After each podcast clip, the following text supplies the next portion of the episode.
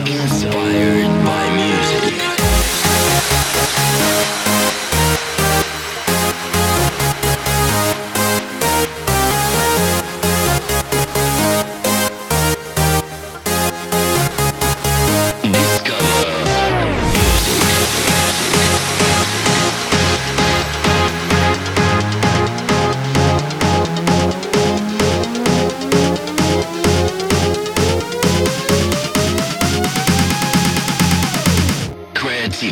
music. Discover creativity.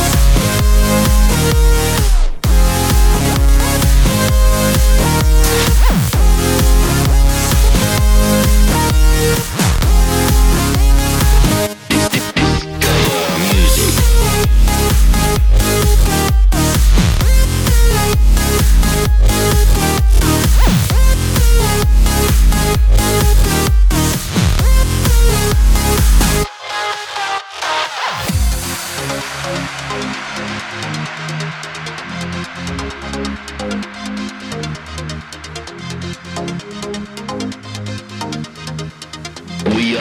Inspired by music.